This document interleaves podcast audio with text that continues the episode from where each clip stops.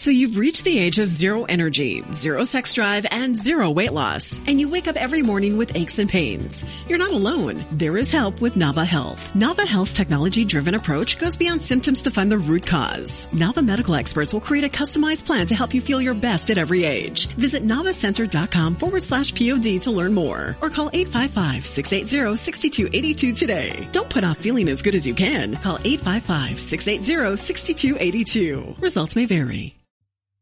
Hola de nuevo a una nueva emisión de este podcast, el Discharming Podcast. En esta ocasión quiero hacer una breve introducción del por qué eh, elegí el tema del que vamos a hablar en este episodio. Pues resulta que eh, pues en mi casa eh, estaba tratando de tomar la decisión de si adquirir algún tipo de tecnología para filtrar agua para eh, pues no recurrir tanto al tema de pues agua no tanto embotellada sino eh, pues en botellón o garrafón como sea que se le conozca porque pues especialmente para la gente que no sea de México que nos escuchan en varias partes de América Latina Resulta que México es el mayor consumidor y si pues a la fecha que se está reproduciendo esto resultara que ya no es así, pues sí estaría dentro del top 5 seguramente y por mucho tiempo, eh, para bien o para mal, pues así habrá continuado este el consumo o esta tendencia de consumo. Entonces, tratando de buscar una alternativa a pesar de que en muchas de las eh, principales ciudades eh, y no solamente en las zonas urbanas, sino en las rurales también. El acceso hacia agua potable no es algo necesariamente extraordinario, afortunadamente, eh, pues las condiciones en las que se tiene la tubería por la cual se transporta esta agua, pues no necesariamente tiene el mantenimiento adecuado, ¿no? Prueba de ello es que en muchas ocasiones, al menos eh, en las ciudades en las que me ha tocado vivir, eh, pues es frecuente como se dañan la infraestructura hidráulica de la ciudad y termina habiendo pues una pérdida considerable de agua potable y termina siendo pues un desperdicio, ¿no? Entonces, eh, a pesar de todo esto, pues la duda era si había una manera razonable de simplemente tener un filtro de agua en mi, en mi hogar, de tal manera que la pregunta era pues qué tipo de filtro, ¿no? O cuáles serían las características que yo debería tener que tomar en cuenta para tomar una decisión de esta manera y si quizá había algunas tecnologías que pues yo no habría considerado inicialmente, ¿no? Porque sí conozco pues familias que tienen o cuentan con algún tipo de sistema donde ya simplemente, eh, ¿cómo llamarle? Directamente en su suministro de, de, agua en el fregador o fregadero o lavabo, no sé bien cómo se le, se le denomine, pues eh, era suficiente para poder consumir eh, el agua, ¿no? Entonces ese es el contexto de por qué me interesó en este tema y como es usual, pues necesitaría empezar a contar un poco de los fundamentos detrás de la purificación de agua, ¿no? Y eh, para eso tendríamos que analizar qué es este proceso, ¿no? Entonces, eh, a grandes rasgos se podría entender, eh, como quizá no sea tanta sorpresa, como el proceso de remover químicos que pudieran resultar indeseados también es posible tener contaminantes de naturaleza biológica, pero incluso eh, aún sabiendo, ¿no? Que pues es, si es biológico, pues es químico, eso es inescapable hasta este momento de nuestro conocimiento de, de la biología, eh, pues eh, inerte o no inerte, vivo o no vivo, pues también puede tener sólidos suspendidos. obviamente puede ser de naturaleza microscópica, cosa que es el problema, ¿no? Porque si viéramos que cuentan con sólidos suspendidos macroscópicos, pues sería un poco más fácil de remover, pero para quizás sorpresa de algunas personas, pues también implica remover determinados gases del agua.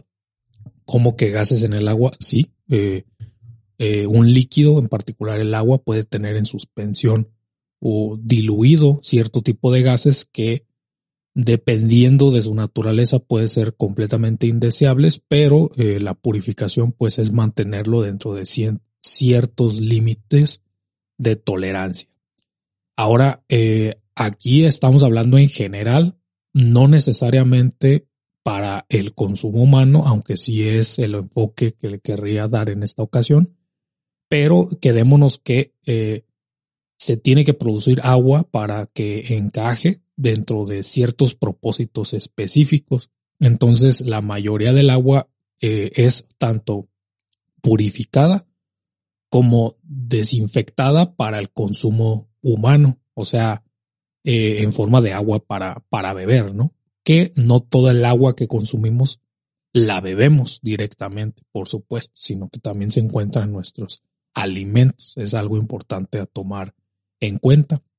Y eh, como ya lo adelanté, no solamente se procesa para el consumo eh, humano directo, sino también se puede purificar para propósitos médicos, farmacológicos, químicos y aplicaciones industriales. Eso es como que lo que resultaría mucho más común.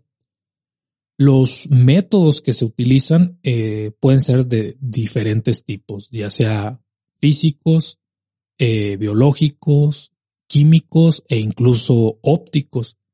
Por ejemplo, los procesos físicos, ya eh, particularmente estaríamos hablando de la filtración, la sedimentación y la destilación. Y eh, pues esos procesos más o menos serían un poco de conocimiento común, por ejemplo, tan solo el, el cómo se filtran las cosas es un poco más ordinario. Pensemos, por ejemplo, un filtro de café es más o menos el proceso que realizaría. La, la, sedimentación y la destilación, pues a lo mejor es un poco fuera del vocabulario común, pero pues son métodos físicos, pero en el caso de los de tipo biológico estaríamos hablando de otro tipo de procesos, por ejemplo, eh, carbones activados, que más adelante vamos a mencionar pues, poquito a qué se refiere a esto, pero también eh, otro tipo de filtros que tengan esta naturaleza. En el caso de los eh, métodos químicos, eh, también más adelante puedo mencionar a qué se refiere con un poco más de detalle, pero quedémonos en que los, los principales pues sería la cloración, que bueno, ya el, nombre lo indica que tiene que ver algo con el cloro, pero también está la floculación, que este, esta palabra de cuando estaba investigando al respecto pues resultaba nueva y seguramente para la gran parte de la audiencia quizá también lo sea pero con calma vamos a tratar de indagar en cuáles, en, cuáles son estas, eh, este tipo de procesos, ¿no? Y en el caso de los métodos ópticos, eh, si bien hay varios, pues el que puedo mencionar como más destacable, pues es el método de utilizar luz ultravioleta.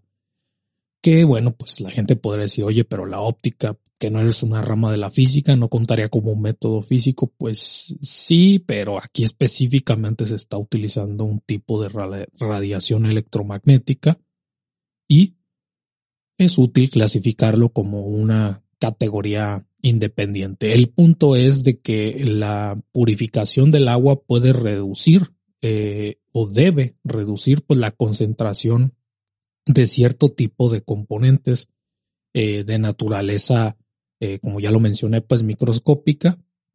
Pueden ser partículas suspendidas, pero también parásitos, bacterias, algas, virus e incluso hongos, porque bueno, eh, el punto aquí es que la concentración tolerada es algo que se debe, debe buscar, ¿no? de cuál es la, cantidad de este tipo de sustancias o entidades que es tolerable para pues cierto tipo de, aplicaciones. Aquí el punto es que eh, los estándares que se tienen en términos de la calidad del agua no, no, no, estos métodos, eh, pues, son la forma en la que se alcanza, ¿no? Pero la forma en la que se determina eh, cuáles son los rangos tolerables, pues normalmente los fija tanto los gobiernos eh, locales como pues entidades internacionales y estos estándares pues usualmente incluyen tanto no solo un mínimo sino también un máximo de la concentración de ciertas sustancias que pues le denominaremos contaminantes, ¿no? Aquello de lo que se tiene que purificar el agua. Entonces depende enormemente pues de cuál es el uso que se le va a dar.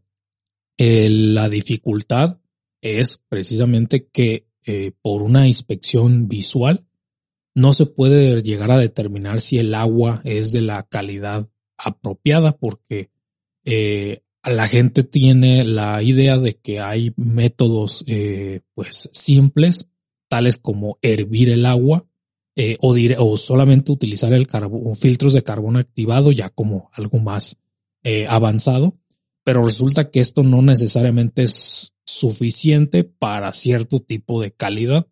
Entonces, se tiene que tratar o elegir el método de purificación de acuerdo pues a los estándares que se quiere alcanzar y eh, tratar de procesar pues los diferentes posibles contaminantes que se puede tener en una cierta fuente o toma de agua, pero también si fuera de naturaleza, pues ahora sí que natural, como le podríamos denominar, porque también en algún momento se consideraba completamente seguro para todo propósito práctico, pero alrededor de el siglo XIX. O sea, de tal manera que también podemos ver que lo, lo que entendemos como estándar de calidad del agua, pues también ha ido evolucionando con respecto al tiempo. Y ahora, en la actualidad, se debe determinar cuál es el tipo de tratamiento, si es que se requiere alguno, y eh, si el análisis que se tiene que hacer, pues es de naturaleza química o microbiológica que pues, ok, o sea, puede resultar costoso, eh, pues al final de cuentas es la forma en la que tendríamos acceso a la información necesaria para decidir si se utiliza o no un método de purificación particular.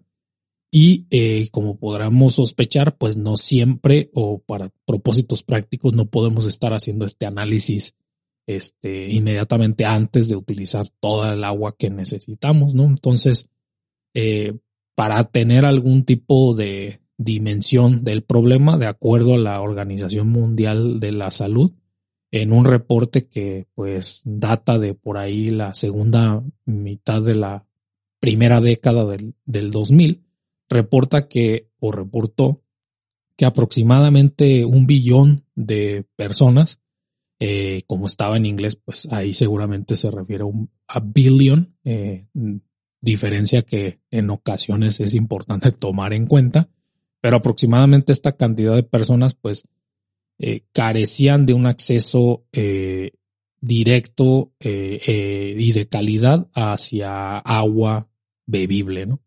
Esto significa que, por ejemplo, más de tres cuartas partes eh, de, los casos anuales, que es también aproximadamente 4 billions de, por ejemplo, de diarrea, están atribuidos a el consumo inseguro pues de agua y condiciones inadecuadas de sanitización y de higiene.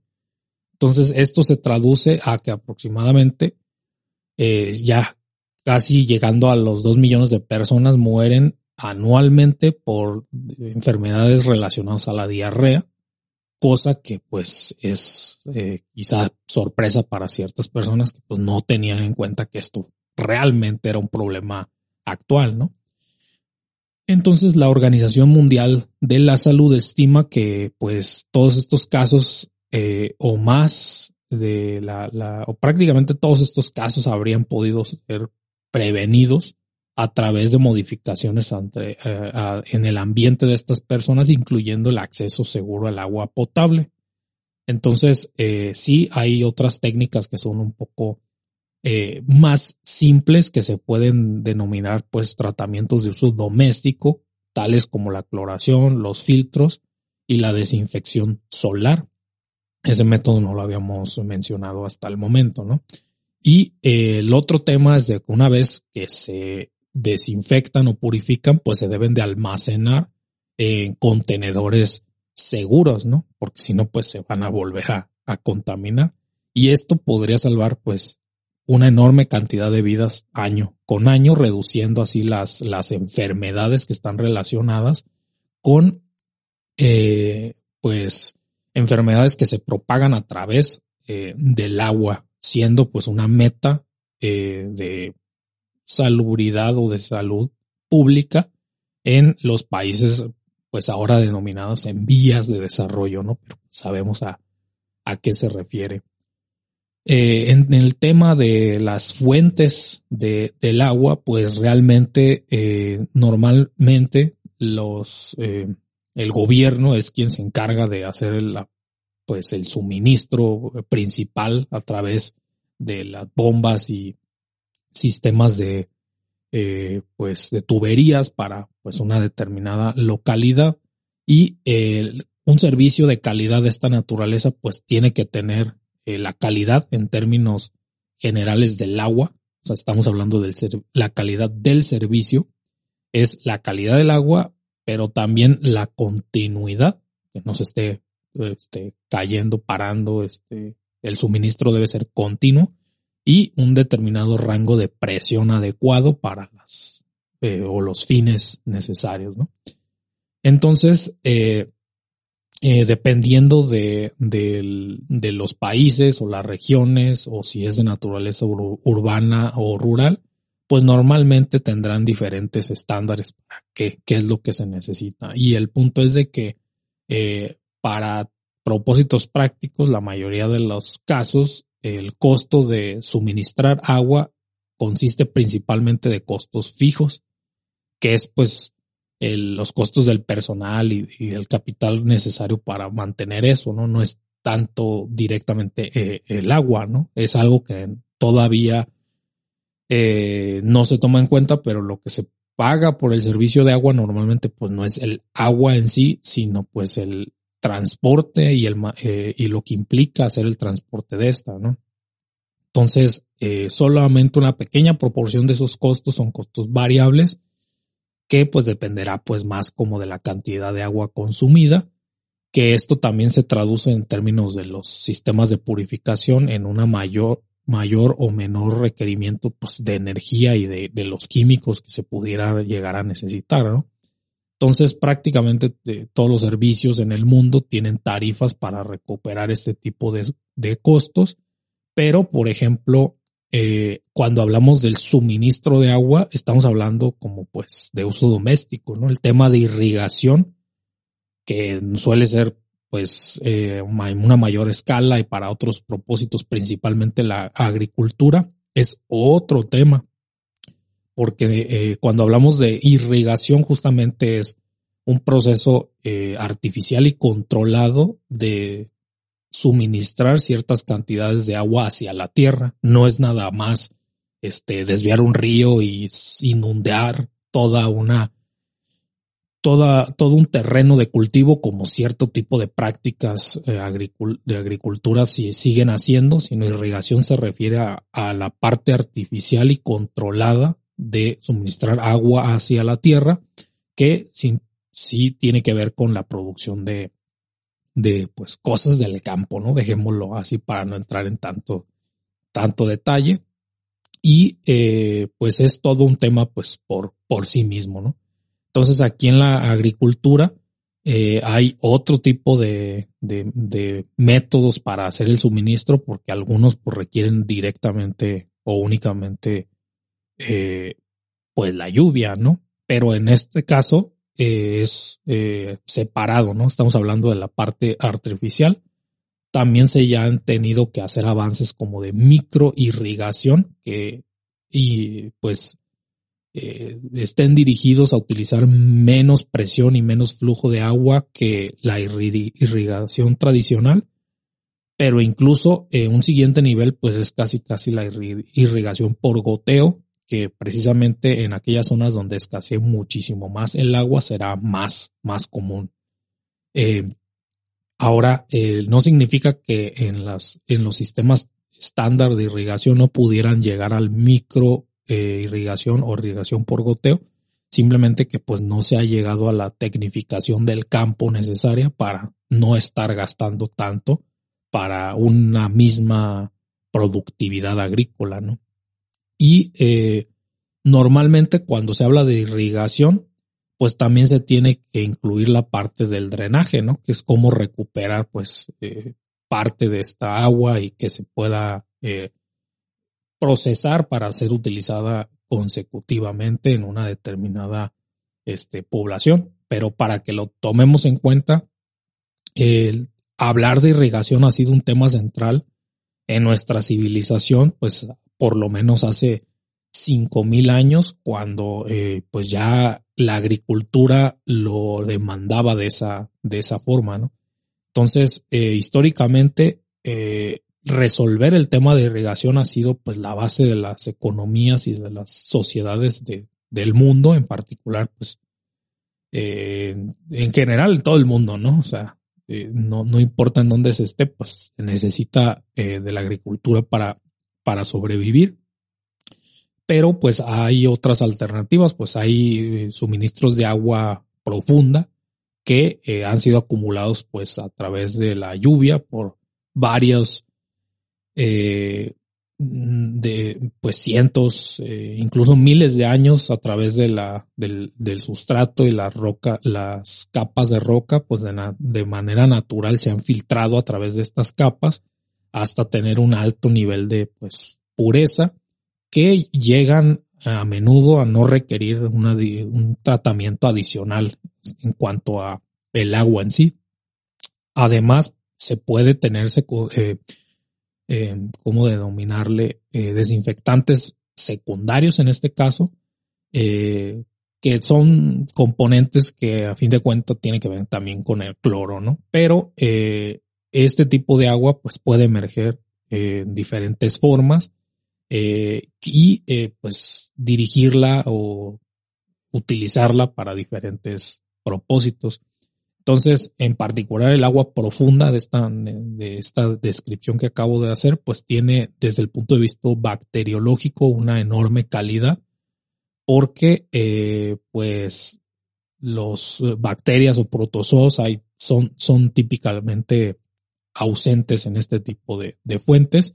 Sin embargo, este tipo de agua puede ser rica en sólidos disueltos, eh, en particular carbonatos, sulfatos de calcio y magnesio. Cosas que no necesariamente las querríamos en una proporción desadecuada, ¿no? Dejémoslo así.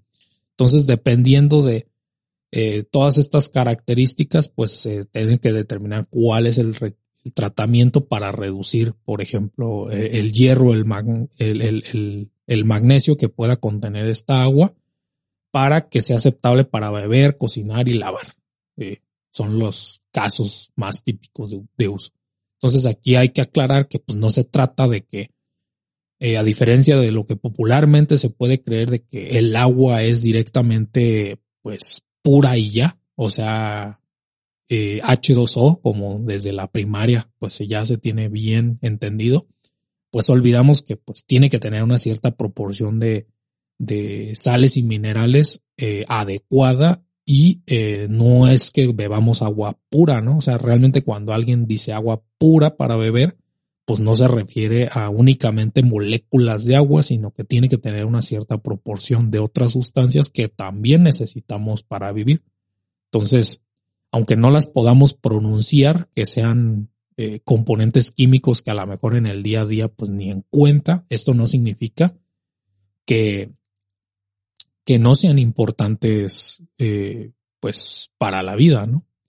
Y eh, hablando nuevamente de ese, de ese tema, pues ya había mencionado que, que, se tiene que remover este, las bacterias, protozoes y algas para que mantengan, por ejemplo, cierto nivel de, de un parámetro que eh, pues voy a tratar de explicarlo dentro de mis posibilidades, lo que significa el pH, que mucha gente ya lo, lo escucha, o sea, popularmente, que si, que si bajo pH, alto pH, pero pues pocas veces se centran las personas en entender pues qué rayo significa esto, ¿no?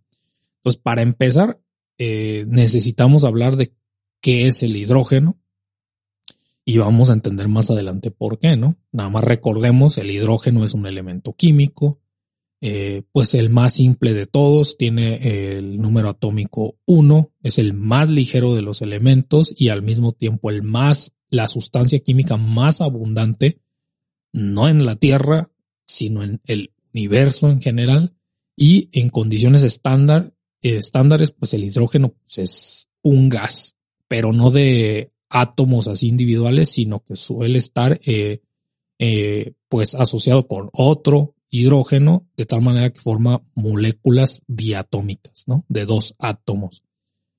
en cuanto a sus características, el hidrógeno sería pues si no tendría color, no tendría olor, no tiene, o sea, no es tóxico, pero es altamente combustible. Entonces, dependiendo de las aplicaciones, eh, pues puede ser utilizado incluso precisamente como un combustible y no es única aplicación, ¿no? Por supuesto. Eh, pero el, el, hidrógeno es el, ya lo mencioné, el más abundante de los elementos, prácticamente constituye un 75% de la materia ordinaria. No quiero entrar en detalles de, eh, el otro 25% y si no es materia ordinaria, ¿de qué estamos hablando? En otra ocasión lo podemos mencionar, pero pues quedémonos es que, que es mucho, mucho hidrógeno en el universo. Para empezar, las estrellas, en particular como nuestro Sol, están compuestas principalmente de hidrógeno, pero no en estado gaseoso, sino en estado plasma, eh, para que nos demos una idea, ¿no? La mayoría del hidrógeno en la Tierra existe en fórmula de moléculas, eh, no individual, sino en otras moléculas, precisamente como en el agua y en compuestos orgánicos. Entonces, eh, si analizáramos como que pues toda la historia de, de, de, o lo que sabemos acerca de este elemento, pues no, eh, no terminaríamos, así que pues quiero empezar a mencionar nada más que en compuestos de naturaleza iónica, para quien no esté familiarizado con ese concepto, dejémoslo en que eh, es un hidrógeno eh, o el ion de hidrógeno, más eh, concretamente, pues tendría una carga negativa y cuando así lo tiene se le denomina anión y cuando tiene una carga positiva se le denomina cation. ¿Por qué tendría una carga positiva o negativa eléctricamente hablando? Pues puede tener este o ganar un electrón. Es esencialmente lo que significa. Y el símbolo normalmente lo van a encontrar como H más o H menos, dependiendo de si es un cation o si es un anión.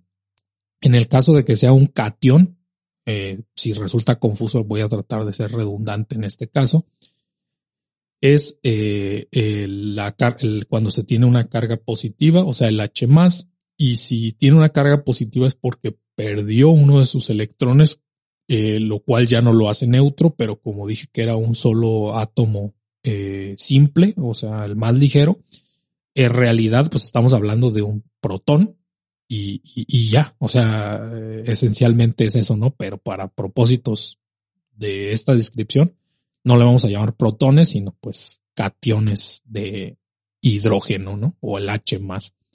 Y eh, puede tener distintos comportamientos, pues porque puede estar en soluciones acuosas o, en, otro tipo de compuestos eh, iónicos.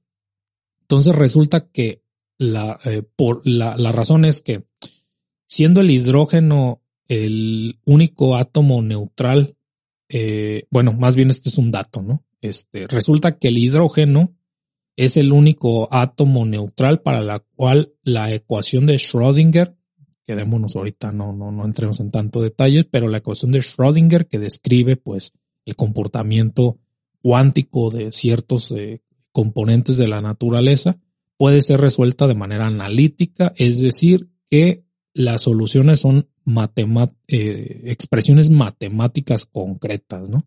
No es algo que solamente numéricamente se pueda estimar, aunque sea 99.99999, o sea, no es un tema de precisión, sino es un tema de que pueda tener una expresión matemática y al tener una expresión matemática, pues se le puede preguntar al modelo pues otras cosas que a una solución numérica es un poco más difícil. Entonces resulta que un análisis matemático puede ser eh, utilizado y eh, se puede estudiar sus niveles energéticos, el, toda la parte del cómo, cuál es su papel en la química. Es precisamente importantísimo en el desarrollo de la mecánica cuántica y eh, en general, pues es un sistema bastante, bastante estudiado, ¿no? El gas de hidrógeno, por ejemplo, fue eh, producido artificialmente por ahí de la, la primera, eh, eh, bueno, temprano en el siglo XVI y se, se pudo producir, repito, de manera artificial a través de reacción de ácidos en metales entre el 1766 y el 81 por Henry Cavendish. Eh, bueno, o más bien Henry Cavendish fue el primero en reconocer que el gas hidrógeno pues era una sustancia discreta y que podía producir cuando se quemaba, esto es bien importante, agua. De hecho, eh, no sé si lo había reflexionado la gente, pero escuche nuevamente la, la palabra hidrógeno. ¿Qué crees que significa? Bueno, resulta que en realidad pues viene de un, término en griego que literalmente hidrógeno significa formador o productor de agua.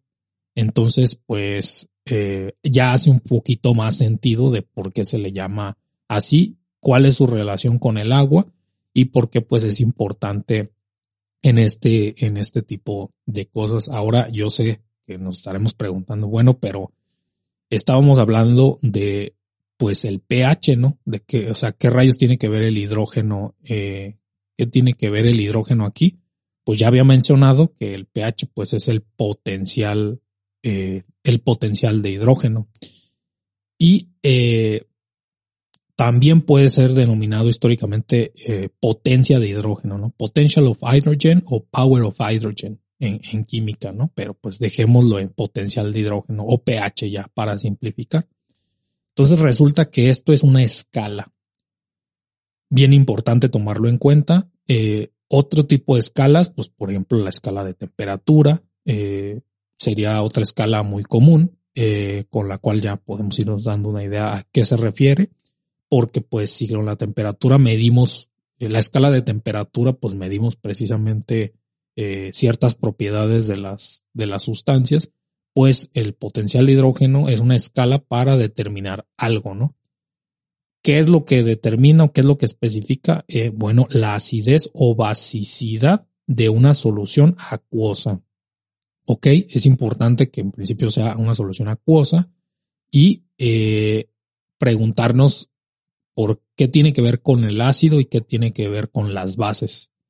Eh, a lo mejor popularmente la gente sí tiene en su vocabulario la palabra ácido, pues e incluso hacen expresiones al consumir alguna sustancia como de, ah, esto sabe muy ácido, pero pocas veces o prácticamente nunca he escuchado a gente que no esté en el mundillo de la ciencia decir, ah, esto sabe muy básico, ¿no? O, lo han llegado a decir, pero pues para nada quieren significar químicamente lo que significa, ¿no? Eh, bueno, dejando de lado eso, el punto es de que una solución ácida tiene, eh, al ser una sustancia acuosa, tiene mayores concentraciones de iones H más, que recordemos eran los cationes. Entonces, eh, tienen una medición o tienden a tener una, un menor valor de pH que las sustancias básicas o también conocidas como soluciones alcalinas. A lo mejor la gente sí ha escuchado, eh, pues gracias a campañas de marketing, eh, del término alcalino. Eh, y tengo también opiniones sobre ese tipo de, de marketing, que espero más adelante tener oportunidad de mencionarlo. Pero el punto es de que la a diferencia de otras escalas como la de pues temperatura, que fue la que utilicé de, ejemplo, en el caso de grados eh, Celsius, por ejemplo, eh, u otras escalas, pues son, son escalas, eh, pues, digamos, de naturaleza centígrada, que creo que es un término que, o adjetivo que sí podríamos utilizar, porque en varias ocasiones, pues no es extraño, la gente es, eh, o, si no, pues de todos modos lo menciono, que no es casualidad que el agua se congele en condiciones normales a cero grados y se eh, comience a hervir o evaporarse a los 100 grados.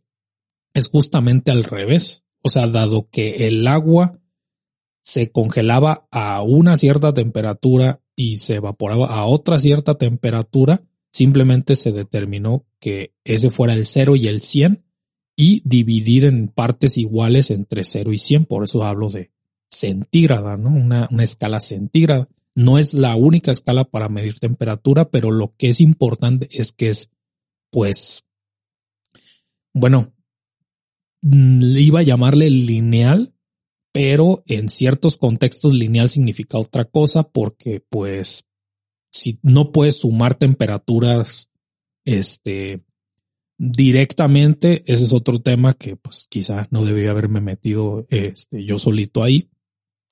Pero eh, dejémonos en, lineal en el sentido de que eh, si avanzas en la escala de temperatura del 0 hacia el 100, pues en realidad estuvo dividida en 100 partes iguales, ¿no? Como si fuera una línea recta. Bueno, pues a diferencia de eso, la escala del pH no es de naturaleza lineal, sino logarítmica. Y eh, pues aquí a lo mejor ya estoy perdiendo la atención de muchas personas, pero quedémonos en lo siguiente que en lugar de avanzar como de, uno en uno, como lo sería en una escala lineal, eh, avanzar un escaloncito en una escala logarítmica, eh, dependiendo de la base, pero quedémonos en base 10. ¿Por qué 10? Porque estaríamos hablando en órdenes de magnitud. Entonces, avanzar un escaloncito en una escala logarítmica significa que pasamos de, del orden 1 al orden 10. Eh, y si pasamos un escaloncito más, pues ya estamos hablando de la escala de 100 o de 1000 o de lo que sea, ¿no? La base del logaritmo. De tal manera que es particularmente utilizadas estas escalas cuando el rango de la medición o de la, lo que se quiere medir, el parámetro que se quiere determinar, pues es enorme o muy amplio, ¿no? De hecho, eh, ahora el ejemplo no voy a utilizar el de temperatura, sino de una escala logarítmica que pues la gente la, llega a utilizar aunque no sea consciente de eso. Es la escala de los decibeles, que justamente eh, la unidad que tratamos ahí es el bel. Deci nada más pues es así como hablar de, decímetros, que también no es tan común, o decilitros o deci lo que sea, es simplemente un eh, prefijo para, para medir, así como es el centi de centímetros. El decibel o el bel es una escala logarítmica de tal manera que eh, pues se mide con respecto a una, eh, un parámetro estándar de la intensidad del sonido. Y lo que reflejamos en los decibeles es que precisamente si te digo que algo tiene ciertos decibeles y otra fuente de sonido el doble de, el doble de decibeles, no significa que se escucha el doble de fuerte, sino que pues eh, es en términos de órdenes de magnitud y por eso se utiliza la escala logarítmica. Espero no haber confundido más de lo necesario, pero regresemos a la escala de pH. Entonces resulta que la, eh, la escala pH es logarítmica e indica inversamente la concentración de iones hidrógeno en una solución de tal manera que eh, la fórmula, que se utiliza para calcular el pH eh, aproxima más o menos, y esto pues a lo mejor lo pueden olvidar con mucha frecuencia, pero pues es como que la definición es el negativo de la base 10, ¿sí? El negativo de la base 10 logarítmica o el logaritmo de base 10 de la concentración molar de iones de hidrógeno en una solución. Yo sé, parece trabalenguas. Molar, concentración molar, bueno, aquí también no quiero hacer una clase de química, pero pues quedémonos o tengamos la idea de que tiene que ver con cuántas unidades de iones hidrógeno, o sea, en numeritos, eh, hay en una determinada este, solución, ¿no? No estamos hablando de la concentración en volumen, no estamos hablando de la concentración en, este, no estamos hablando de la concentración en masa ni, ni de otra característica, sino eh, de la cantidad de sustancia, ¿sí? Eso es importante tomarlo en cuenta. Entonces, eh, también la parte que es la parte que, que mencioné del menos el logaritmo de base 10 es porque es una escala inversamente proporcional, pero lo que intenta medir pues es cuál es eh, la actividad de los iones o de los cationes en un, en un sentido químico. Ahora, actividad no lo decimos nada más porque sí, o sea, es un término técnico en el contexto de la química en particular en la química termodinámica, de tal manera que tiene eh, el símbolo A, así, A minúscula, y es una medida de la concentración efectiva, ¿sí? Lo, es importante tomar en cuenta esto, lo voy a tratar de mencionar más adelante, de las especies de sustancias que están en una cierta, en una cierta mezcla en el sentido de que pues estas especies tengan un potencial químico eh, que se compare con una solución eh, real. Ahorita también voy a tratar de explicar a qué me refiero con esto, en el mismo sentido que lo haría una solución ideal. Yo sé, es bastante confuso, pero vamos a tratar de abordarlo nuevamente. El término actividad eh, se acuñó por un químico americano que es Hilbert, eh, Hilbert N. Lewis en 1907. La gente del área de química, este nombre le suena demasiado. Eh, para la gente que no, pues nada más digamos Lewis, ¿sí? Entonces, por una, por una convención, la actividad se trata como una dimensión, una cantidad adimensional, aunque el valor depende de la elección de, pues, cuál es el espécimen químico que vas a utilizar para definir, definirlo. Entonces, la actividad de una sustancia pura, porque recuerden que mencioné que normalmente se determina para una mezcla, pero cuando estamos hablando de una sustancia pura en una fase condensada, condensada significa que pues ya dejó de ser eh, un gas y esto significa que puede ser o un sólido o un líquido. A eso me refiero con una, bueno, en general así nos referimos a una fase condensada normalmente el valor de la actividad de una sustancia pura de esta naturaleza, por definición, es uno. ¿Sí? Entonces, cuando te preguntan cuál es la actividad química de un sólido o de un líquido, puedes decir uno y pues eh, vas a estar en lo correcto, a menos que haya ahí una algo fuera de lo, de lo estándar, ¿no? Que no estemos tomando en cuenta. Pero el punto es de que la actividad depende de la temperatura, la presión y la composición de la mezcla que se esté con la que se esté trabajando, entre otras cosas. Entonces, la diferencia entre la actividad, ya no voy a decir actividad química, pero recordemos que es una propiedad entre la, la diferencia entre la actividad y otras medidas de, la, de una cierta composición de una sustancia, eh, radica precisamente en que, por ejemplo, en, en sustancias no ideales, en particular las, las moléculas de un gas no ideal, o una solución que, una solución en el sentido de, pues, por ejemplo, un líquido, un fluido, lo que sea, pues estos componentes que la integran van a interactuar mutuamente. Eso es lo que los hace no ideales. Un gas ideal es una sustancia en la cual eh, sus moléculas eh, o el estado del sistema se determina asumiendo que la, no hay interacción intermolecular, o sea que simplemente depende de las de la cantidad de moléculas y sus características en todo el sistema, de tal manera que ni se están atrayendo ni, ni repeliendo mutuamente. Y esto es bien importante porque una sustancia real en la mayoría de los escenarios sí interactúa.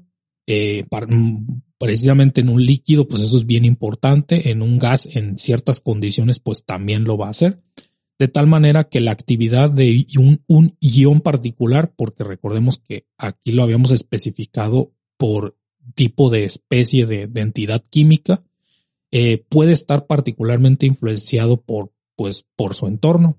Entonces las actividades deben ser eh, o suelen ser eh, o deberían ser pues definidas como constantes de equilibrio, pero en la práctica las concentraciones eh, son lo que se utiliza en lugar de la actividad.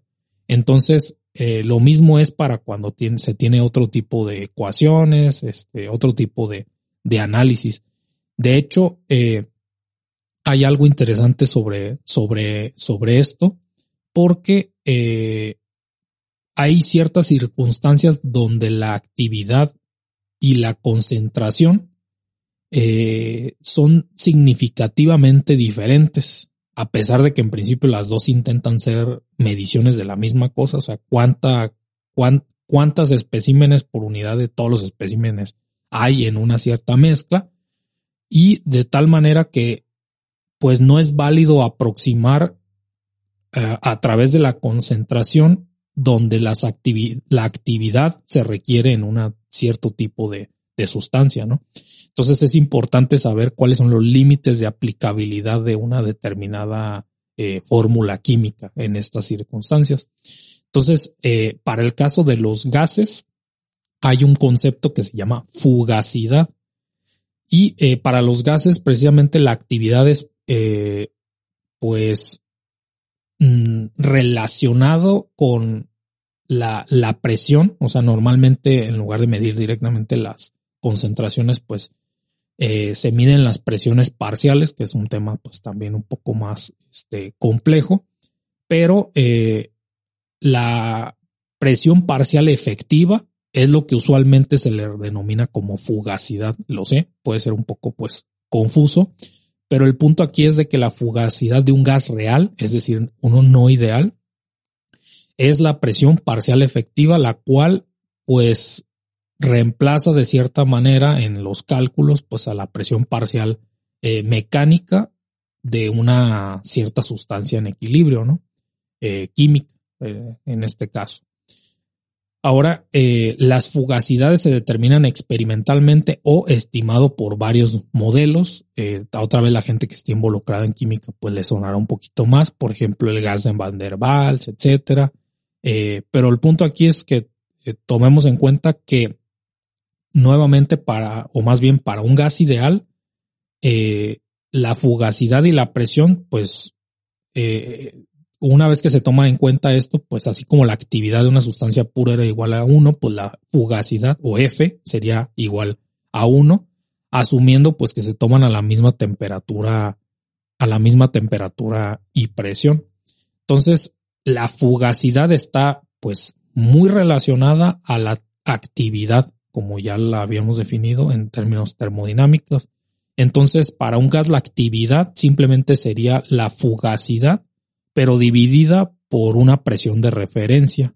Entonces es una, es un, un cociente o una división, no entre cantidades de sustancia, sino entre presiones de tal manera que de todos modos da una cantidad adimensional porque las unidades de presión se, se van a eliminar o lo mismo de arriba, de abajo se van a, este, pues sí, a dividir.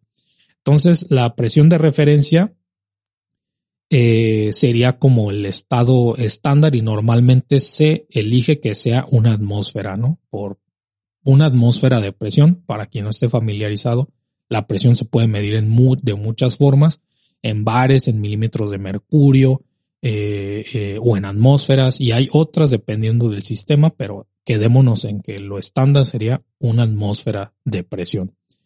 Entonces, eh, ya expliqué cómo está relacionado pues tanto la actividad como la, fugacidad, ya sea que estemos hablando de este, líquidos o estemos hablando de gases y cómo se relaciona la fugacidad con pues las presiones eh, parciales de una sustancia.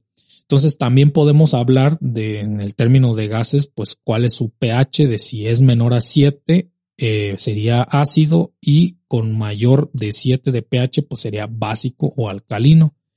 Eh, pero a una determinada, este, a unas determinadas condiciones, ¿no? Y si tuvieran exactamente 7, que sería una sustancia neutral, por ejemplo, lo que se espera del agua pura, pues tendría pues este valor neutral de pH, ¿no? Este, pues esa es esencialmente la idea.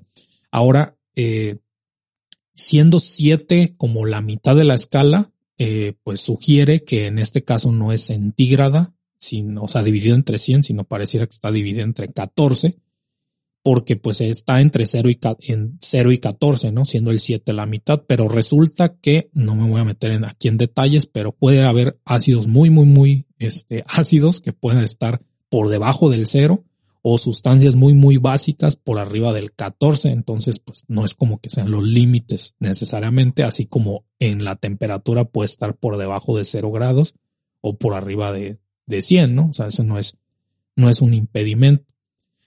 Eh, lo que quiero mencionar aquí es, regresando pues al pH de las sustancias acuosas, eh, pues hay mediciones que se tienen que hacer para determinar eh, cuál es el valor de esta sustancia y es importante en la química, en la agronomía y en la, en la medicina.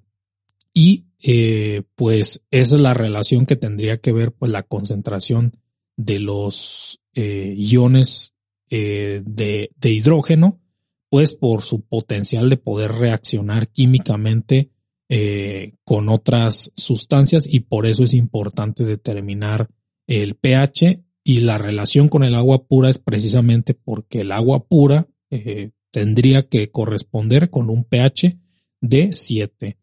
Entonces, eh, independientemente de que recordemos la definición de pH, que es el, el aproximadamente el negativo del logaritmo de base 10 de la concentración molar de iones hidrógeno en una solución, eh, pues de todos modos lo que sí podemos recordar es que el agua pura corresponde precisamente a un pH de exactamente 7. Entonces ya el cómo se determina esto, pues es este eh, otro asunto.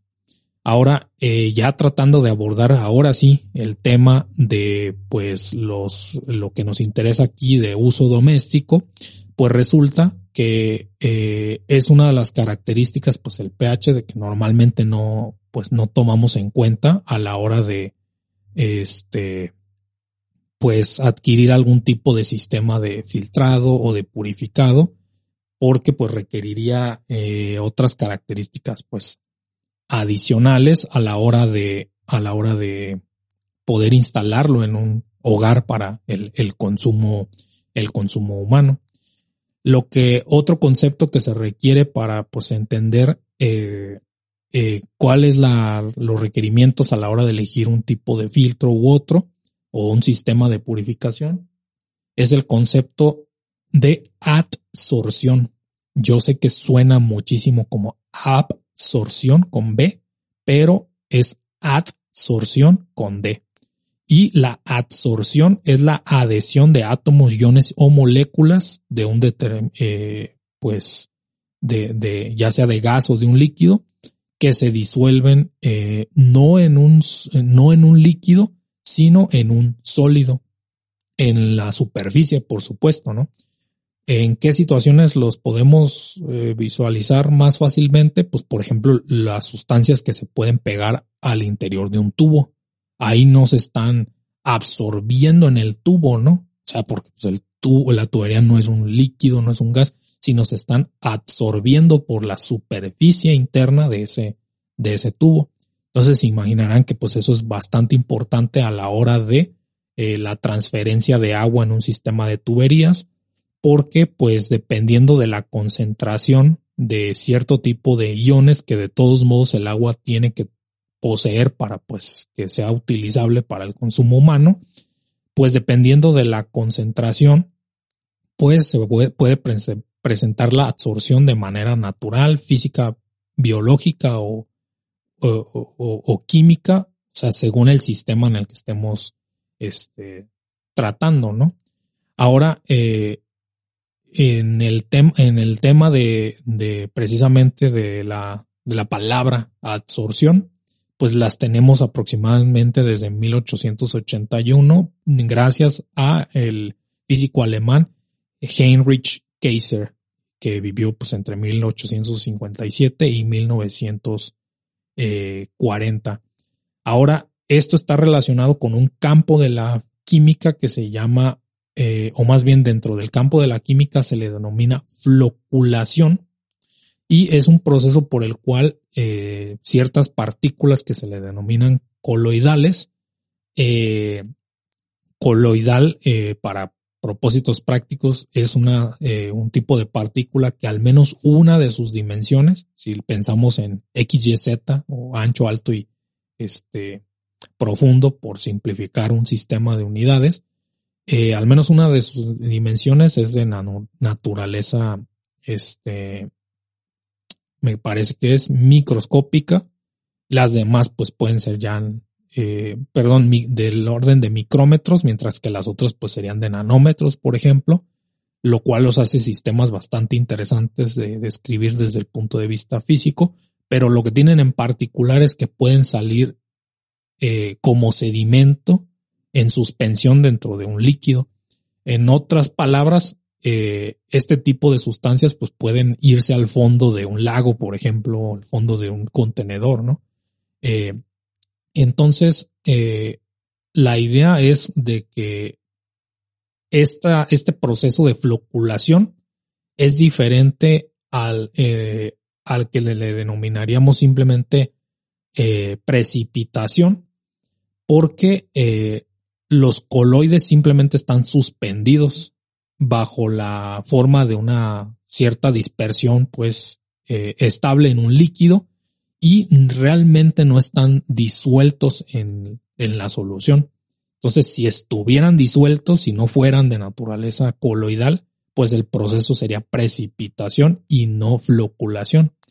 Entonces, eh, este proceso es muy importante en el término de, en, términos del tratamiento de agua eh, y está relacionado también con la coagulación, que cuando la gente escucha coagulación, sin duda lo relaciona, lo relaciona directamente eh, pues con la sangre, pero ese es un caso muy particular. Pero el punto es de que es un proceso en el cual partículas eh, se terminan siendo en un agregado por método de las interacciones químicas entre dos eh, tipos de sustancias, que es uno es el coagulante y los otros serían los coloides, ¿no?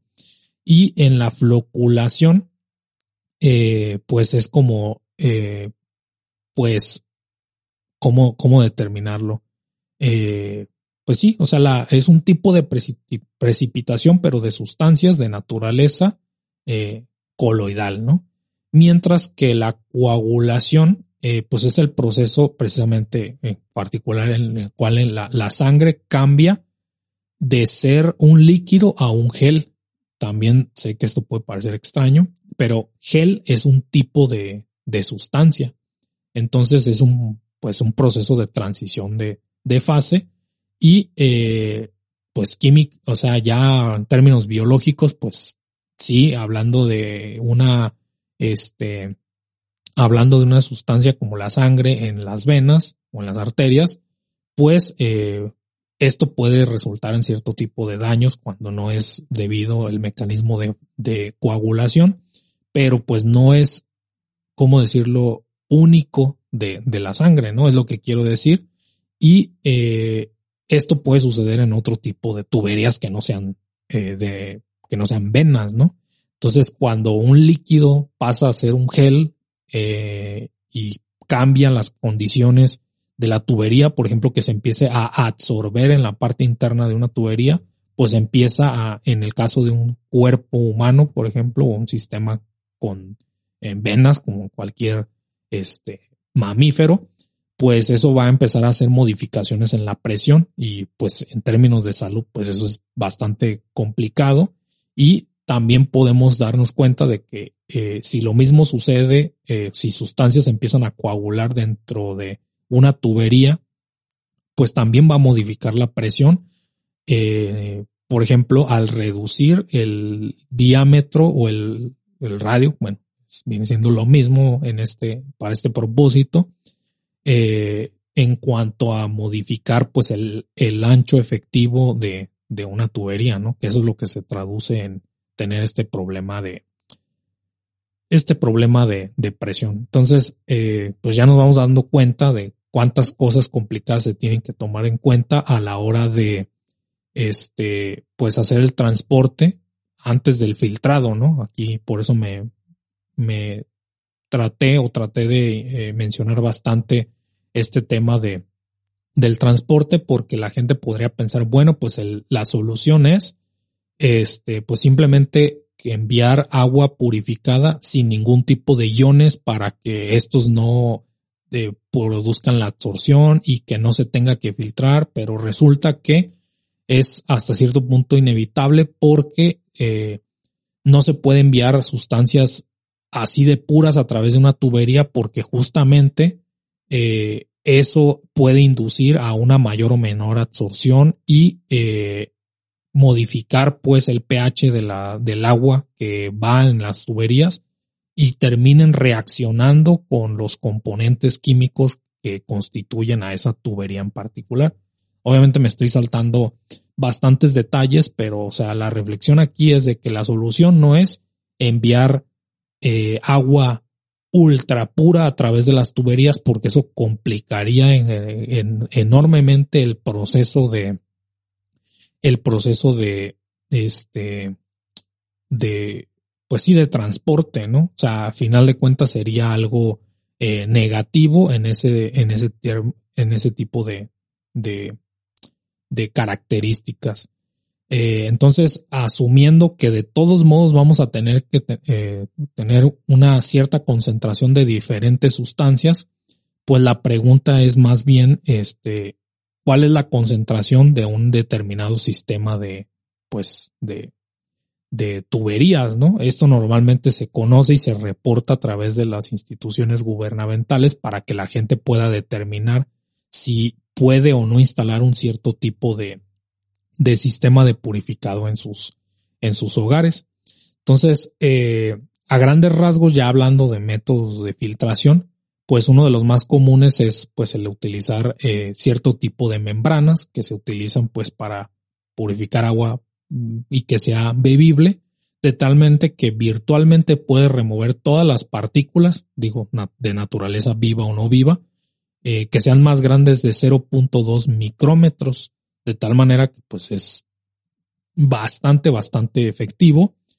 Y, eh, pero este, si, tiene más aplicaciones pues en los, para propósitos eh, domésticos, ya sea para el consumo o antes de pues descargar este tipo de agua, pues incluso a, a, un río o algún otro tipo de este suministro, sea o no, no tratado, ¿no? Entonces, eh, el método de filtración puede remover sustancias que de hecho pues están disueltas eh, en el agua, no solamente en suspensión, como lo pudieran ser los fosfatos, los nitratos y los eh, famosísimos o infames, mejor dicho, iones de metales pesados. De tal manera que para remover pues iones y otras sustancias eh, disuelta si es que así es necesario. Eh, eh, o sea, los métodos de filtración, mejor dicho, creo que lo, lo, lo dije completamente al revés, pueden remover sustancias que es de 0.2 micras a más grandes, ¿no? Pero los fosfatos, nitratos y otros metales pesados, pues son más pequeños que eso, ¿no? Entonces, ningún método de filtración, esto es bien importante que se, se memorice prácticamente, ningún método de filtración eh, puede remover este tipo de metales pesados, ¿no? Entonces, ¿cómo es que si, si se me reporta que tiene metales pesados el suministro de agua potable y yo quiero poder utilizarla para el consumo, pues, humano? Bueno, pues tienes que especificar que necesitas un método de purificación que remueva los iones pesados o sustancias disueltas en el agua. Entonces hay métodos de membranas de ultrafiltración que son membranas hechas de polímeros que están formadas químicamente con eh, poros microscópicos que pueden filtrar las sustancias disueltas. Y esto hace que no se requiera el uso de coagulantes, ¿no? Por ejemplo, eh, si ya, ya he mencionado pues la relación con el proceso de coagulación, pero eh, el punto es de que existen este tipo de, de, de sistemas, ¿no?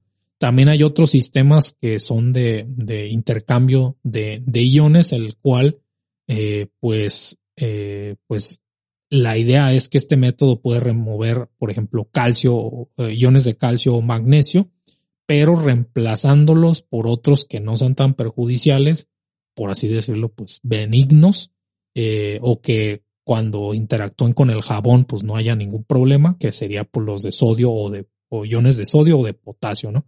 Por eso son se llaman resinas de intercambio de iones, las cuales son utilizadas para mover o remover estas toxinas, como pueden ser los nitratos, este, el plomo, el mercurio, el arsénico y otros. Hay otros este, métodos que pues ya sería como eh, indagar en demasiados detalles, pero lo, lo cierto es que eh, pues no siempre se va a tener eh, de manera comercial todos los tipos de métodos, ¿no? Aquí a lo mejor ya estaríamos entrando en demasiados en demasiados detalles, pero lo que sí se puede adquirir, digamos, de manera comercial, sin, sin estar hablando de, de ciertas eh, marcas o lo que sea, o métodos, pues es la, desinfección por ozono, no directamente pues para uso doméstico, pero seguramente han escuchado este, este tipo de, métodos. También es el utilizar luz ultravioleta, que normalmente estos métodos se van a encontrar domésticamente, pero de manera indirecta en eh, los sistemas que de repente han surgido para autoabastecerse de, pues, de garrafones o de botellas, como, pues sí, en un servicio, eh, ¿cómo denominarle? Automático, o sea, estos sistemas en donde llevas tu garrafón, pones monedas, picas un botón y te lo pueden volver a llenar si prestas atención en por qué mencionan que es agua mm, bebestible, es un término que no me acabo de inventar, bebestible, eh, pues normalmente es una combinación entre métodos de, ozono y eh, de luz ultravioleta para servir como método de, desinfección y eh, pues funciona, ¿no? O sea, a grandes rasgos lo que tengo que mencionar sobre ese tema es que funciona, pero yo quería concentrarme no en la, en la, la forma comercial de obtener este tipo de productos, sino en qué es lo que se podía tener de manera pues directa en, en pues un hogar. Esa es la, la, la idea, ¿no? También hay métodos más, más eh, portables en el caso de que no estés en el hogar, o sea, como cuando se utiliza agua de ríos o lagos para pues propósitos de, de consumo humano. Son dispositivos portátiles, mejor dicho, de purificación de agua. También se puede pensar en, cuáles son las necesidades de, de algo así. Pero eh, ya concretamente eh, el método que o los métodos comerciales que se pueden encontrar en ciertos productos es el de osmosis inversa. Hasta ahorita no había mencionado el tema de la, de la osmosis y eh, para que sea más fácil de entender, pues es eh, cuando se tiene una membrana, que es semipermeable eh, y se utiliza presión mecánica o pues se aplica fuerza hacia una hacia, hacia el agua, por ejemplo, en este caso, de tal manera que los contaminantes queden de un lado de la membrana y el agua pura, pues, pase. El proceso de osmosis inversa es teóricamente, pues, el método que, que se tiene, pues, para purificar agua a mayor eh, escala, o al menos que se, tienen, que se tenga disponible, aunque eh, el problema aquí es que las membranas semipermeables, pues perfectas, por llamarle de alguna manera, son difíciles de crear. De tal manera que a menos que estas membranas se les dé pues bien buen mantenimiento, pues van a terminar teniendo algún tipo de algas o otras formas de vida colonizando esas membranas, ¿no? Entonces, eh, lo que quiero mencionar como es, con esto es que los sistemas de filtro, eh, sea del sistema que se tenga, o sea, ya como resumen, eh, no son capaces de remover los metales pesados. Eso es bien importante, ¿no?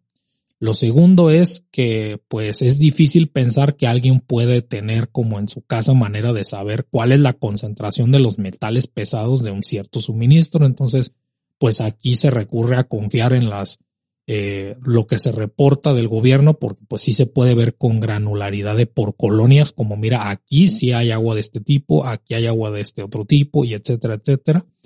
Y por ciudad, por estado. Entonces, si, si resulta que hay eh, metales pesados en el suministro de agua, pues no se puede beber o no se debería poder estar utilizando como consumo de humano directo. Y no me refiero a nada más de, ah, pero yo no me tomo el agua. No, pero si la utilizas para cocinar, pues de todos modos estás utilizando el agua. Si dices, ah, pero es que yo la, la pongo a hervir o la evaporo, pues eso solamente empeora el problema porque aumentas la concentración de metales pesados. O sea, hay la misma cantidad de metales pesados en menos agua. O sea, aumentaste la concentración. Entonces, eh, el único método que tenemos comercialmente eh, disponible, que sí, pues hay dispositivos de osmosis inversa y, empresas que te lo pueden instalar, pues eh, requiere precisamente este método, ¿no? El de las membranas semipermeables para poder hacerlo, pero el problema es el del mantenimiento. Entonces, este, pues brevemente voy a tratar de hablar de cuál pudiera ser el, futuro de este tipo de, de soluciones para tener un suministro eh, continuo y de calidad en un hogar. Y resulta que, pues no voy a mencionar pues marcas, porque pues no es como que me estén patrocinando, pero resulta que eh, todo parece indicar que la tendencia apunta a tener un modelo de suscripción, ¿sí? De suscripción pero ahora de agua, de tal manera que ya hay empresas que típicamente vendían los filtros y se dieron cuenta de que la gente, aunque los compraba, no terminaba siendo una solución porque descuidaban el mantenimiento. Entonces, como ya mencioné, ya sea que sean filtros de carbón activado o sea una membrana, pues se tiene que eh, reemplazar o darle mantenimiento cada cierto tiempo y la gente terminaba no haciendo eso o es un problema de desconocimiento de qué significa consumir el agua. O sea, porque tal cual hay gente que cree que porque utilizó el agua para cocinar no la, y, no para beber, ya por eso ya los, los metales pesados no les pueden causar un problema, ¿no? Ahora, este, en otra ocasión seguramente voy a poder entrar en más detalles porque esto sí es un poco más eh, delicado de mencionar así nada más. Pero como la, el consumo de metales pesados está relacionado con el, la aparición de cierto tipo de problemas a nivel eh, neurológico, por determinarlo de alguna manera, o, o, enfermedades o condiciones, trastornos de, de, de salud mental, eh, pues es bien importante saber si estás consumiendo este tipo de agua o no, o si ya tienes esos problemas, si pues en otra etapa de la vida los llegaste a consumir. Y eh, se puede buscar información, eh, depende del país en el que estés o en el estado o ciudad en el que estés, si hay una incidencia por arriba de lo normal de este tipo de enfermedades registradas y correlacionarlo con la existencia o inexistencia de concentraciones fuera de lo normal de metales pesados en el suministro. Eso es algo que ya lo había identificado, que en otro momento voy a tratar de abordarlo en su debido tiempo, eh, momento y, en condiciones, pero por eso es bien importante no tomarlo a la ligera, ¿no? Este, ahora, en, en mencionando ya hacia cómo puede venir el futuro, pues resulta que sí hay soluciones comerciales para pagar por un suministro en el cual se te instala eh, el tipo de filtro que requieras. O sea, obviamente, pues la empresa tiene que hacer ese estudio. Eh, tiene que estar validado también, por supuesto, por entidades gubernamentales que certifiquen que el agua que producen esos sistemas eh, se puede utilizar para beber. Y lo interesante de esto no es que tengas que pagar cada mes, porque a la gente normalmente pues eso le va a parecer como ya un exceso, ¿no? De tantas suscripciones que tienen eh, mes a mes o nada más, pues parece que es un, un eh, algo que ha retrasado eso, pero tomemos en cuenta que eh, pues está en una etapa de adopción muy temprana, ¿no? De tal manera que el servicio sigue siendo costoso y solamente se justifica según los cálculos que he hecho pues más recientemente y también que lo comparten las compañías que pues estamos hablando de que a menos que seas más o menos una, un hogar de aproximadamente seis personas, ya es cuando a partir de ese momento en adelante, siete, ocho más personas en un hogar, ya se justifica eh, económicamente hablando, pues adquirir la suscripción de este tipo de sistemas porque eh, pues tú ya no te tendrías que preocupar, así como si compras un garrafón de agua o lo que sea, tú no te preocupas, eh, y no digo que lo deberías, pero pues por la calidad del agua, ¿no? Sino que alguien más está garantizando que ésta tenga la calidad que es. Entonces, al menos en México, repito, eso puede pasar en otras partes, pero al menos en México nos han hecho creer que eh, el agua embotellada es sinónimo de agua buena y el agua de la llave es sinónimo de mala cuando en otros países, pues beber agua de la llave es de lo más común y se tiene una conciencia colectiva de que, bueno, pues puede tener mayor concentración de algo, pero a lo mejor pues un filtro de carbón activado es suficiente para, para pues remover ciertos, ciertas sustancias por arriba de una concentración normal, pero son conscientes de que no podrían hacer eso con metales pesados y ahí es en donde los sistemas de osmosis inversa pueden resolver, ¿no? Entonces, este, otra vez repito, pues tampoco es como que me estén patrocinando de qué se puede resolver o no, pero pues sin embargo, pues la gente que me escucha tiene manera de contactarme y si por alguna razón la información que yo proporcioné no le sea suficiente para tomar una decisión, puede escribirme y con gusto voy a tratar de irles asesorando sobre a qué sistemas en particular me refiero y si dentro de la información disponible les puede convenir un tipo de filtrado eh, o más bien un tipo de filtro propiamente dicho, o un sistema de purificado que no sea de filtrado, que requiera de osmosis inversa, y si pues es más conveniente realizar una instalación pues propia en el caso de que sepan darle mantenimiento a este tipo de, de membranas o reemplazarlas, o si lo más conveniente es dejarse de preocupar de eso y simplemente pagar una mensualidad por el suministro de pues agua eh, o el, el, servicio de purificación de agua y, y pues un cálculo simple de, de preguntar como, o hacerte la pregunta, ¿no? O sea, al mes, ¿cuánto estás pagando por agua purificada? Eh, y asumiendo que la gente que tiene la costumbre de utilizar agua de la llave para cocinar, pensando que por eso no la está consumiendo, pues también contabilizar esa agua, ¿no? Porque al fin de cuentas es la que vas a terminar utilizando. Y si eso traducido a dinero de cuánto te costaría en garrafones, que sería como lo más barato, si eso compensaría la suscripción de, pues, el, de este tipo de, purificación, pues lo recomendable sería hacer ese cambio, ¿no? O sea, desde, desde la perspectiva, pues, económica.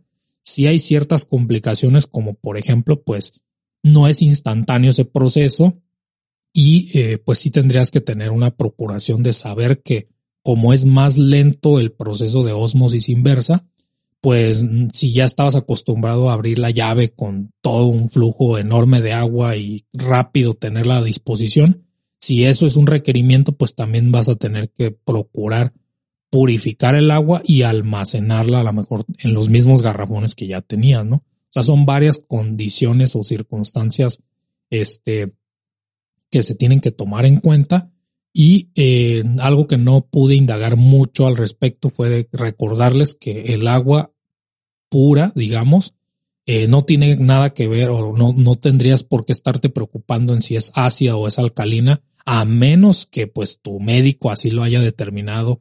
Eh, pero es un problema de mercadotecnia porque ahora la gente está asociando que aquello que tiene pH por alguna razón solamente es el agua, ¿no? O sea, yo nunca he escuchado a nadie que se preocupe por el pH de otra sustancia, a pesar de que pues se puede definir el pH y es importante para muchas otras circunstancias, pero desde el punto de vista de la mercadotecnia, la gente te ha dicho, mira, hay algo que se llama pH y estás consumiendo pH, agua de pH que no es el óptimo y, oh, sorpresa, yo te la estoy vendiendo, ¿no? La que sí necesitas, ¿no?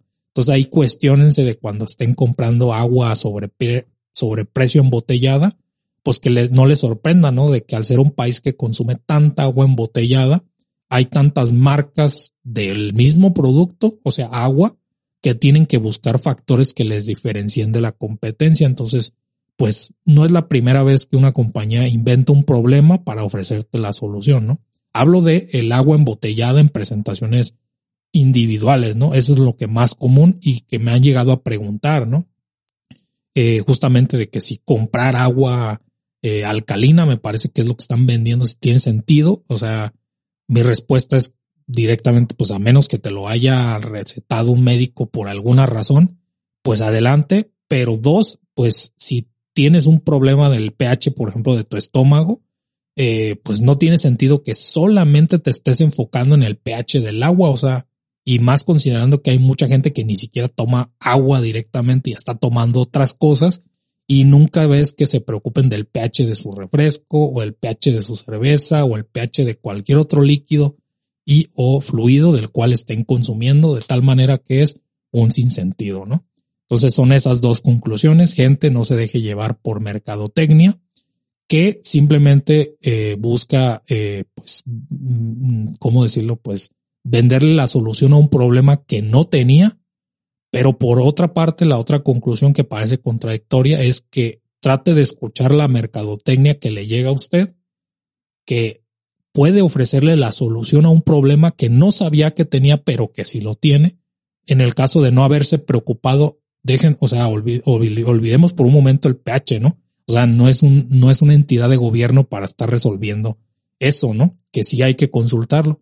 Lo preocupante es la concentración de metales pesados en el suministro de agua y que eso es lo que determina qué tipo de filtro se debe instalar y si no tienen la paciencia o el interés para pues consultar esa información o determinarlo, pues el futuro pinta a que simplemente vamos a pagar por una suscripción a una de estas compañías que pues nos garanticen la agua de calidad que necesitamos y su mantenimiento o pues les demandamos, ¿no? O sea, ese parece ser el, el, el, camino hacia el futuro. Y yo quisiera saber, pues, qué opinas de si te parece este futuro distópico, utópico. Eh, me, me, interesa en serio saber, porque no, no sé cómo reacciona la gente hacia este tipo de, de información, pero eh, la tendencia apunta hacia, hacia allá, ¿no? Ya sea que porque en algún momento, por alguna cuestión legislativa, pues la gente pueda entender el daño ambiental que estamos haciendo por utilizar tantas botellas de, de esas, de ese material y que pues no tiene sentido seguir apuntándole a un país en donde sigamos siendo el principal consumidor de agua embotellada y contaminando en el proceso, cuando podríamos estar apuntando a reducir ese consumo de esa manera y eh, tener un suministro eh, a nivel de, barrio o colonia a través de estos procesos que es a través del ozono, de la luz ultravioleta o directamente del suministro de, de agua que suele ser en un gran porcentaje en la mayoría de una ciudad eh, y en zonas urbanas potable, pero eh, potable no necesariamente significa directamente consumible, porque una cosa es que envíen agua potable hacia la tubería, pero si la tubería no tiene las condiciones para garantizar su calidad, pues normalmente utilizan las compañías ese miedo que tiene la gente y pues dicen, ¿sabes qué? Pues le será muy potable el agua, pero la tubería no. Y prefiero seguir haciendo ritas a las mismas compañías pues no quiero mencionar en este caso, pero eh, solamente lo digo de que tenemos opciones, ¿no? Y que consideren esa posibilidad y que si requieren ayuda, o sea, pues yo no me dedico a instalar esas cosas, pero tendré información que no pude incluir en este episodio por el nivel de detalle que requeriría. Pero pues es algo tan simple como pues, hacer una hoja de Excel y hacer el cálculo de si te conviene o no te conviene y eh, que una empresa sea la que determine cuál es el tipo de sistema y el tipo de mantenimiento que te tiene que dar por el mismo pago de, de una mensualidad, ¿no? Entonces, pues yo fui Alan Valdivia, sé que pues puede ser este tema muy inusual ah, con respecto a lo que solemos tratar en, en, el mundo de la divulgación en general, pero pues ya a estas alturas se habrán dado cuenta que a mí me, da particular interés hablar de eh, aplicaciones de la ciencia y la tecnología que tienen que ver directamente con nuestro día a día, con nuestra vida eh, aparentemente ordinaria, pero que realmente pues tiene todo que ver con la, la ciencia. Y espero que pues las compañías no le hagan eh, shadow banning a, a, este tema tan importante porque justamente otros creadores de contenido sí han revelado que, que cuando la gente habla de el agua así en general pues no suele llegar a la audiencia que normalmente suelen esperar y eso pues también por sí mismo es un tema bastante preocupante. Entonces, este, cualquier cosa me escriben y eh, hay manera de, de contactarme para ayudar al respecto. Pues muchísimas gracias. Yo he sido Marco Alan Valdivia, físico de aceleradores de partículas y divulgador científico en This Charming Quark. Gracias totales. What if you could have a career where the opportunities are as vast as our nation? where it's not about mission statements, but a shared mission. At U.S. Customs and Border Protection, we go beyond to protect more than borders, from ship to shore, air to ground, cities to local communities. CBP agents and officers are keeping people safe. Join U.S. Customs and Border Protection and go beyond for something far greater than yourself. Learn more at cbp.gov/careers.